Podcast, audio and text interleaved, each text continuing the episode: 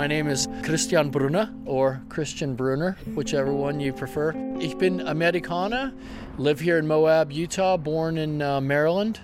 Spent nine years in Nürnberg, habe mein Kfz-Meister gemacht. Und dass ich eben in Franken gelandet bin, ne, das war der Untergang. Ne? Weil er damals kein Wort Deutsch sprach, geschweige denn Fränkisch. Das hat sich schnell geändert, wie man hören kann. Vor 25 Jahren hat es Chris dann aus Franken erst nach Colorado und schließlich hier nach Moab verschlagen. Das war wirklich so schön, weil damals in Moab die Hippies sind mit den Rednecks ausgekommen, die Offroaders sind mit den Hikers ausgekommen. Alle haben sich toleriert. Ne? Es war nicht keine Kumbaya-Session, aber, aber es war wenigstens ein guter Zusammenhalt. Und, und also ich versuche eben ein Teil von dieses hier auf meine kleine Insel hier zu halten. Ne? Seine Insel werden wir später besuchen. Erstmal will ich herausfinden, was all diese Menschen hierher zieht. Die Hippies, die Hiker, die Offroader und Typen wie Chris. Und dabei werde ich das ausprobieren, um das sich in Moab alles dreht. Abenteuer.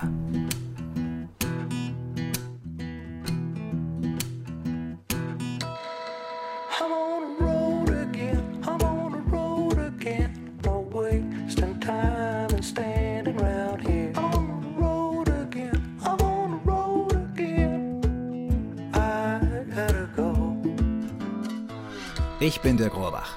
Willkommen zu 50 States, eine Entdeckungsreise durch Amerika.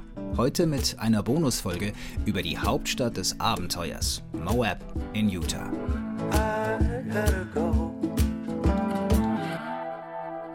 Hiking, Rafting, Canyoning und natürlich Mountainbiking. Mit was fange ich bloß an? Freizeitstress. Kein Wunder. Die Natur protzt hier mit den spektakulärsten Wüstenlandschaften leuchtend rote Felsformationen, mächtige natürliche Sandsteinbögen, tief eingeschnittene kühle Canyons, durch die sich der Colorado River in Millionen Jahren gefräst hat. Das da drüben ist die Wall Street, eines der am einfachsten zugänglichen Klettergebiete hier in der Gegend. Das ist mein Guide Michelle. Wir wollen zum Canyoning. Die Wall Street liegt auf der anderen Seite des Colorado River, wo sich die Straße zwischen steile Felswände und Fluss zwängt. Hier links kannst du Petroglyphen sehen.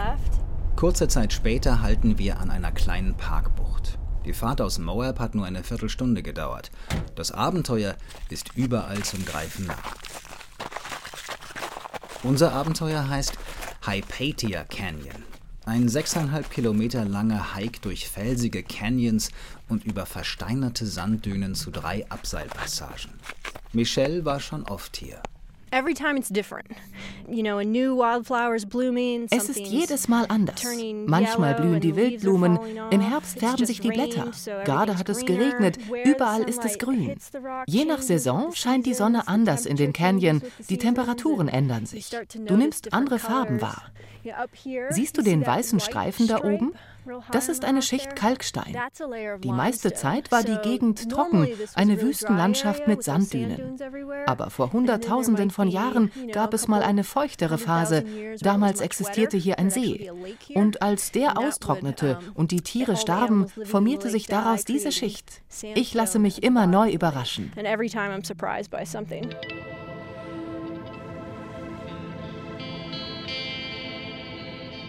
Nach anderthalb Stunden stehen wir vor unserer ersten Abseilpassage.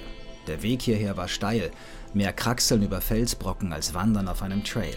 Nun aber haben wir ein Hochplateau erreicht. Die Aussicht verschlägt mir den Atem. Vom tiefblauen, wolkenlosen Himmel strahlt die Sonne auf den roten Fels, der sich in sanften Schwüngen bis zum Horizont erstreckt. Schmale Canyons zerfurchen den Stein in alle Richtungen. In der Ferne schimmern die Berge Colorados.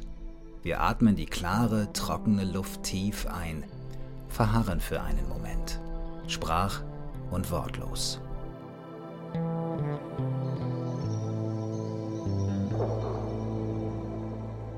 Einige immergrüne Junipers, windschiefe Wacholderbäumchen säumen die Felskante, von der wir uns gleich abseilen wollen. 40 Meter in die Tiefe.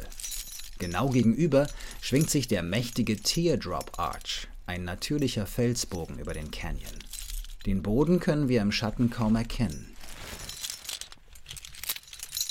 Während Michelle die Seile vorbereitet, setze ich den Schutzhelm auf, ziehe den Klettergurt an und schlüpfe in die Baumarkthandschuhe.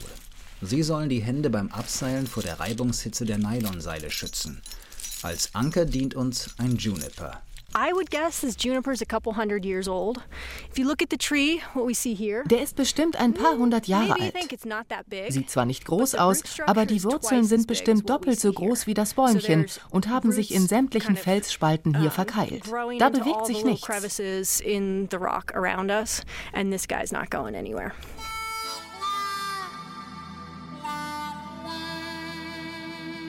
Hoffentlich.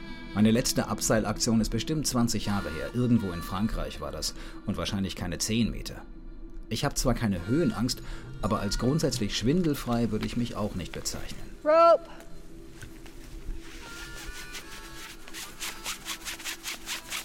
Michelle verbindet das Seil mit meinem Gurt und ich verlagere mein Gewicht langsam nach hinten. Das Herz pocht bis in den Hals. In kleinen Schritten laufe ich nun rückwärts über die Felskante, spüre, wie sich meine Muskeln überall verhärten. Michelle sichert, während ich Meter um Meter ins Ungewisse taumle. Ich riskiere einen kurzen Blick in die Tiefe. Ein unheimlicher schwarzer Schlund tut sich unter mir auf.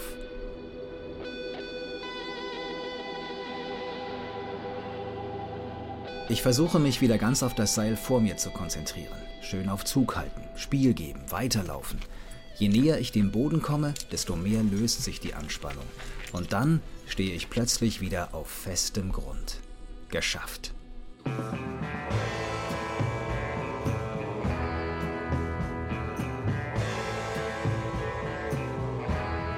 Ich mag die Abwechslung, die Herausforderung, die Hindernisse. Du weißt nie, was dich hinter der nächsten Biegung erwartet. Auf uns wartet jetzt ein hüfttiefes Becken am Grund der Schlucht mit eiskaltem, schlammigen Wasser. It is fresh. da müssen wir durch. Dann weitet sich der Canyon. Pappeln rascheln in der leichten Brise. Die Sonne trocknet uns schnell wieder. In der nächsten Stunde zwängen wir uns auf allen Vieren durch eine enge Schlucht, plumpsen nochmal in ein Becken und seilen uns zweimal ab. Am Schluss gut 30 Meter frei schwebend. Schon mein erstes Abenteuer endet mit der Erkenntnis, in diesen Ort kann man sich verlieben. Es gibt so viel zu erleben. Und dann die Landschaft, die leuchtenden Farben, das Blau des Himmels, das Rot der Felsen, das Grün der Bäume. Im Winter der weiße Schnee auf den Felsen. Und die Weite, die war einer der Hauptgründe für mich, hierher zu ziehen. Es ist einfach cool, dass Menschen von weit her in unsere kleine Stadt kommen. Das gefällt mir. Ich treffe gerne Menschen. Also, kommt vorbei.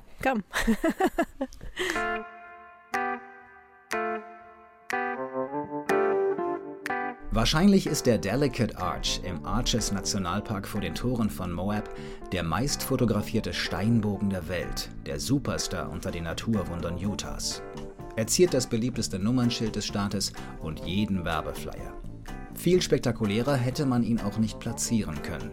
20 Meter hoch, alleinstehend, am Rand einer riesigen Felswanne, wie die Ameisen pilgern die Besucher des Arches Nationalparks in der Hochsaison in einer langen Reihe über den Slick Rock, um sich nach einer Stunde Wanderung direkt unter ihm fotografieren zu lassen. Wer es ein bisschen ruhiger mag, fährt zum Canyonlands Nationalpark. Der hat nur halb so viele Besucher wie Arches, das sind aber immer noch rund 750.000 pro Jahr. Keine Stunde mit dem Auto von Moab entfernt erreicht man den Parkeingang. Und hier beginnt mein nächstes Abenteuer.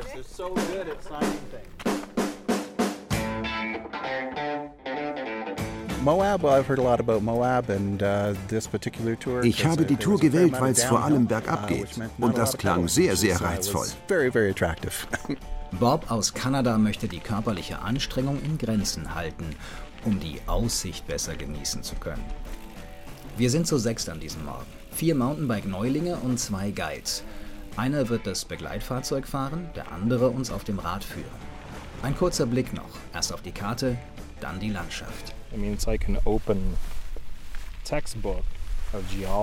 Das hier ist wie ein geöffnetes Geologiebuch, erzählt Guide Dave. Die unterschiedlichen Gesteinsschichten präsentieren sich ziemlich eindrucksvoll. Alles über 250 Millionen Jahre alte Ablagerungen. Rot und Orange leuchten sie in der Sonne. Manche scheinen aber auch blau-grün. Sie zählen zur sogenannten Chinle-Formation, aus der vor allem in den 1940er und 50er Jahren Uran im großen Stil abgebaut wurde.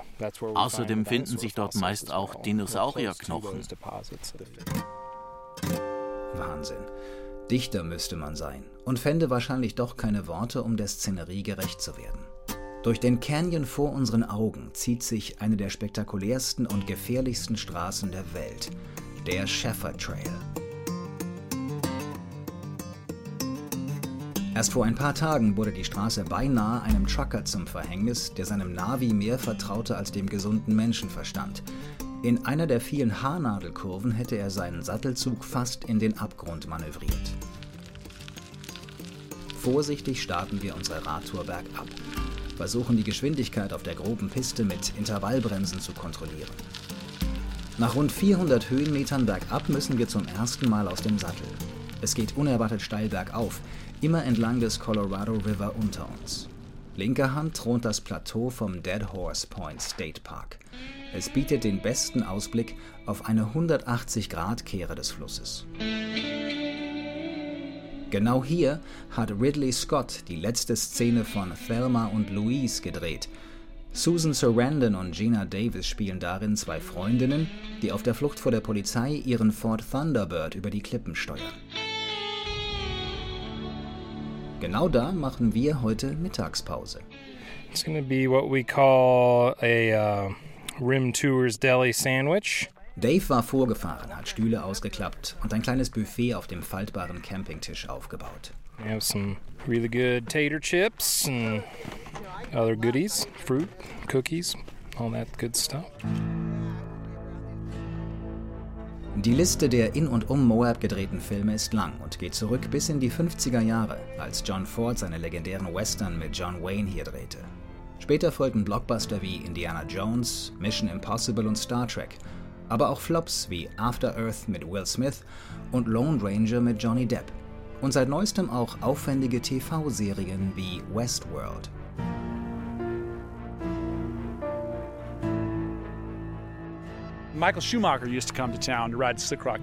Michael Schumacher kam vor seinem Unfall regelmäßig und ist den Slick Rock Trail gefahren, zweimal am Tag. Man hat ihn leicht erkannt mit seinem Mountainbike aus Carbon. Damals war Carbon ja noch ganz was Besonderes.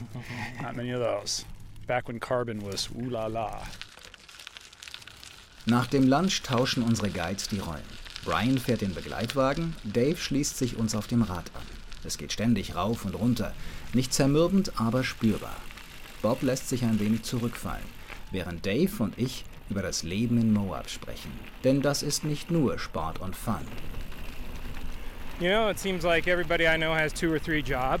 Jeder, den ich kenne, hat zwei oder drei Jobs. Wohnen ist teuer.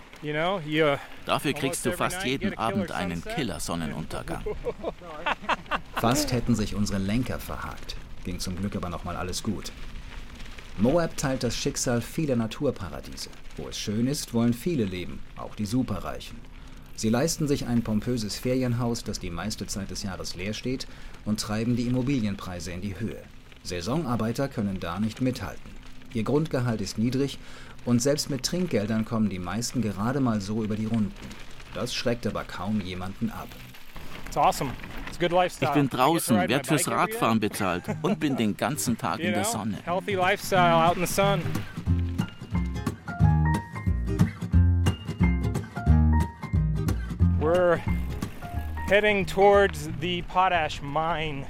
Wir nähern uns der Potash Mine. Die gibt es seit 1965 und beschäftigt rund 200 Menschen.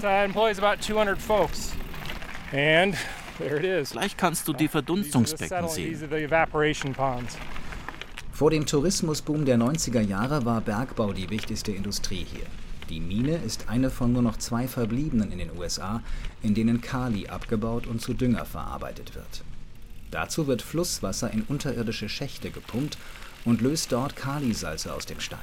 Die Brühe wird dann in riesige Becken geleitet, das Wasser verdunstet, zurück bleibt Kali. Eine unwirkliche Szenerie.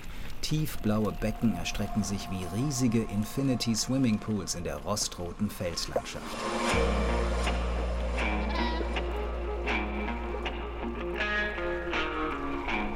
Dann endet unser kleines Mountainbike-Abenteuer nach gut 30 Kilometern am Colorado River.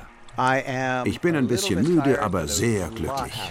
Bob zieht die Schuhe aus und taucht seine Füße ins kühle Flusswasser. Another great day at the office, man. Can't wait to do it again. I love my job.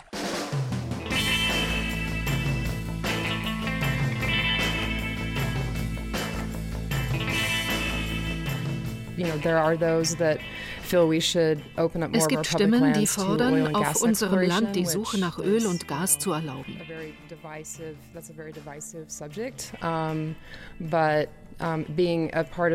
Das ist ein sehr umstrittenes Thema.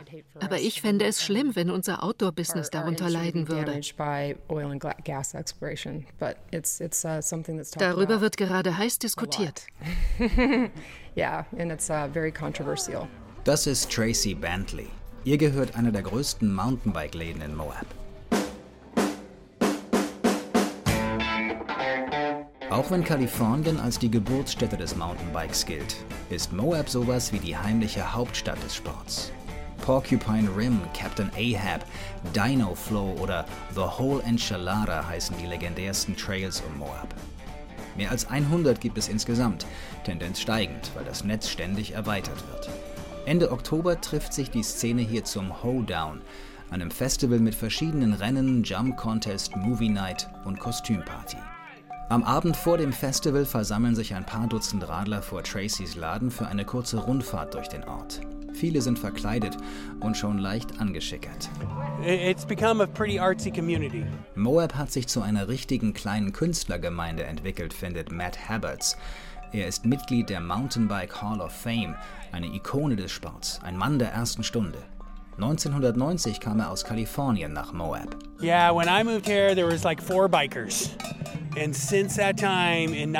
Als ich hierher kam, gab es vier Radfahrer. Und seitdem wurden es immer mehr. Auch Aktivisten, Künstler. Moab ist eine echt uh, tolle Gemeinschaft.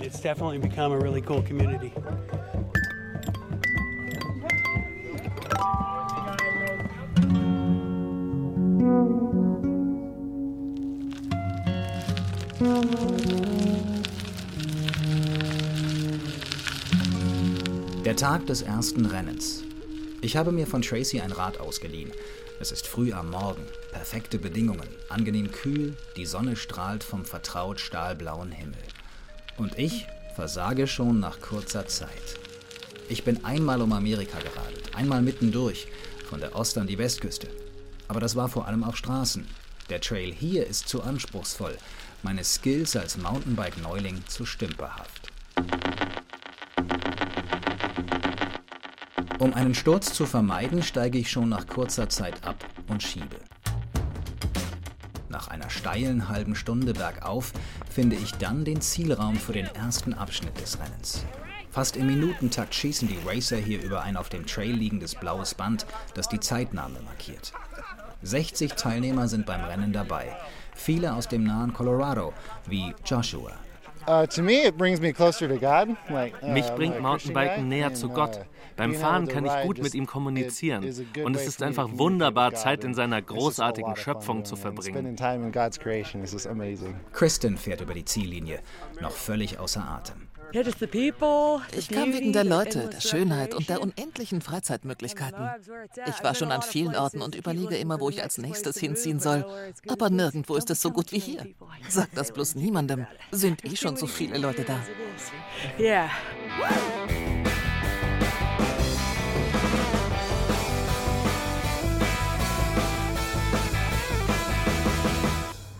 Ich glaube, 17 Busse haben wir hier. Schulbusse und verschiedene Busse.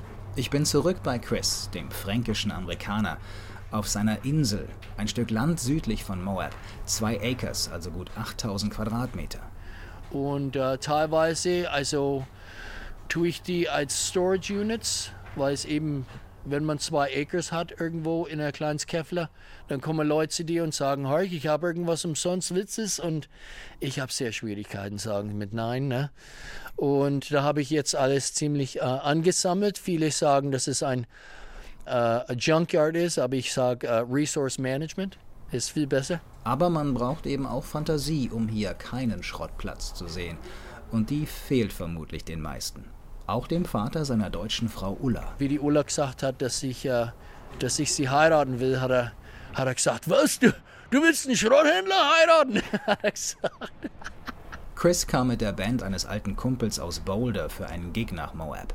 Damals war er Roadie, Techniker, Mechaniker der Band. Und ich habe dieses Platz hier gesehen und habe gesagt, euch Leute, also ich komme nicht mehr nach Boulder zurück. Er kaufte sich ein Wohnmobil, schraubte Solarpanels aufs Dach und lebte viele Jahre als mobiler Mechaniker. Und dann bin ich auf Busse umgestiegen und zwölf Jahre lang habe ich in einem in Schulbus gelebt mit Solar und so weiter und habe mein Mobilmechanikergeschäft und, äh, und Dirtbike eben auch hinten drin gehabt im Bus und vorne war Wohnraum mit Kachelofen und Holzdach und so weiter und ja, es war, war schöne, schöne Zeit in Moab. Mittlerweile ist Chris sesshaft hat ein Haus in Richtung Stadt. Hier auf der Insel hat er einige seiner Busse als Sichtschutz wie eine Wagenburg entlang des Highways platziert. Und hier haben wir die soziale 00. Mhm. Ne? Und hier, Vorsicht mit dem Kopf, haben wir eben diese das Showerhaus. Und ah. weil es eben so trocken ist in Moab, ist da eben kein Problem mit irgendwas verrotten. Ne? Also hier kann man eben warten auf die Duschkabine und äh, da hat man hier Möglichkeiten zum Festhalten, falls das irgendwelche andere Sachen hier vorgehen. Warmes Wasser kommt aus einem schwarzen Tank, den die Sonne erst aufheizen muss. Deswegen ist es morgens eher kühl.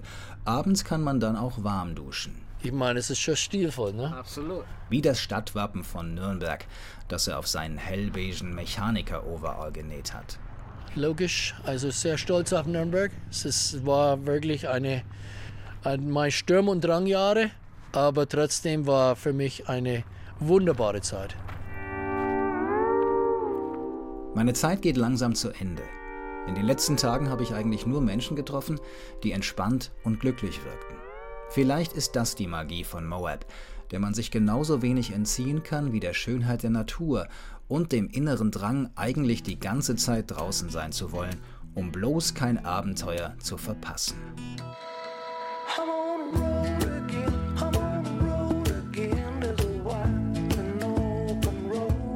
Fifty States. Eine Entdeckungsreise durch Amerika ist eine Produktion des Bayerischen Rundfunks und ein Podcast von Bayern 2.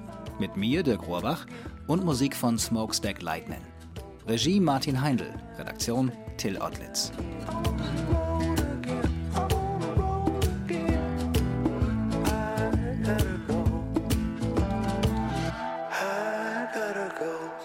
Hallo liebe Podcasthörer, Dirk Rohrbach hier. Danke erstmal, dass Sie mit mir auf dem Missouri und Mississippi durch die erste Staffel 50 States gepaddelt sind. Die Idee hinter diesem Podcast ist es ja, dass wir in den nächsten Jahren durch die kompletten Vereinigten Staaten reisen werden. Ich vor Ort, Sie gemütlich daheim auf der Couch, beim Joggen oder wo auch immer Sie sonst den Podcast hören. Wenn Sie aber mal Lust haben, mit mir gemeinsam unterwegs zu sein, dann kommt hier die Gelegenheit. Denn im Herbst diesen Jahres veranstalte ich zusammen mit Bayern 2 eine Hörerreise in die schönsten Nationalparks im Südwesten der USA. 15 bis 20 Hörer werde ich mitnehmen auf einen Roadtrip zu einigen der spektakulärsten Landschaften der Welt. Monument Valley, Arches und Canyonlands Nationalpark mit ihren Wahnsinns-Steinbögen, haben wir gerade gehört. Antelope Canyon, der vielleicht spektakulärste Slot Canyon der Welt, Zion Nationalpark und es gibt noch viel mehr zu entdecken. Und übrigens keine Sorge, es geht nicht um Sport. Wir sind in bequemen Minibussen unterwegs. Es gibt keine allzu schweren Wanderungen. Es geht erstmal darum, die tolle Landschaft gemeinsam zu erleben und nicht um Extremtouren. Zwölf Tage werden wir im Oktober gemeinsam unterwegs sein. Und wer mitkommen will, der findet alle Infos jetzt entweder auf bayern2.de slash radioreisen oder direkt bei unserem Veranstalter BR Reisen unter brreisen.de. Und wir hören uns hoffentlich nächstes Jahr wieder zur zweiten Staffel von 50 States. Also, bis ganz bald. Herzliche Grüße aus Amerika. Ihr, der Grohrbach.